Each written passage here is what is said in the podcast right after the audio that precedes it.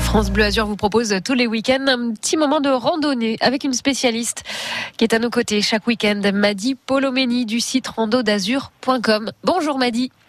Bonjour Alia. On vous retrouve avec beaucoup de plaisir, surtout que le, le nom de la balade que vous nous proposez ce samedi euh, nous donne un petit peu l'eau à la bouche. Hein. Ça nous met euh, un petit peu dans l'ambiance de l'été avec ces fruits qu'on va savourer. On parle de cerise. C'est le pont de la cerise qui est notre euh, objectif ce samedi. Vous nous proposez de partir de quel endroit précisément? Alors moi je vous propose de partir euh, juste après le village de Gillette, donc sur la route de Roquestéron. Euh, c'est à peu près à 4 km de, du village. Euh, c'est assez euh, facile de, de trouver l'itinéraire. hein. C'est euh, dans un virage, vous avez un petit parking.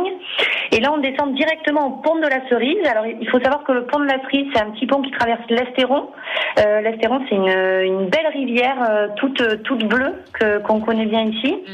Et l'intérêt, c'est qu'il fait bien frais. On est au bord de l'eau.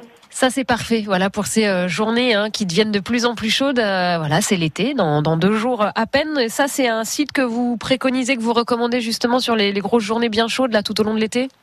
Oui, alors il faut, il faut évidemment faire attention sur le parcours parce qu'on n'est pas au bord de l'eau tout le temps. Hein. Ouais. Au moment qu'on on descend de la, on sort de la voiture, on a une belle descente, on en a pour 45 minutes pour euh, rejoindre le pont. Donc là, ça va aller. Hein. Si on part le matin, euh, il fait un peu chaud, mais ça va. Mais au retour, il faut penser qu'il va falloir remonter. Remonter. Eh oui.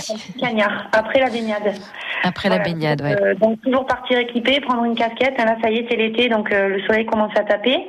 Et, euh, et penser à prendre de l'eau, même si on descend au bord de la rivière. Ouais, ouais, bien sûr, de l'eau et puis euh, tant qu'à faire, hein, et essayer de la garder au frais parce que c'est bien beau de prendre de l'eau, mais quand au bout de deux heures elle est un peu tiédasse qu'elle finit chaude, c'est quand même pas terrible.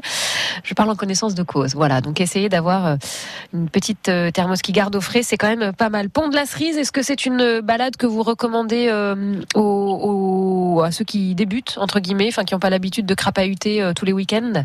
Oui, oui, ça peut être très sympa. Alors déjà parce qu'on a un objectif qui est, qui est agréable, hein, c'est d'aller euh, mettre les pieds dans l'eau. Mais aussi parce que c'est juste une piste qu'on suit euh, du début à la fin, donc euh, aucune difficulté.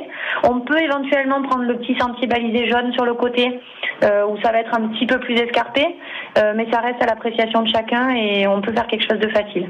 Pont de la Cerise. Donc on est sur la route de Roquestéron, un superbe endroit que vous nous avez proposé, euh, suggéré pour la randonnée de ce week-end. Demain, on va faire un incontournable, le tour du Cap d'Antibes. J'ai hâte. C'est vrai que on s'en lasse jamais. hein. Il y aura beau dire, euh, on s'en lassera jamais de, de ce site.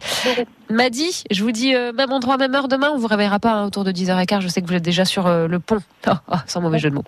À demain, Madi. À demain.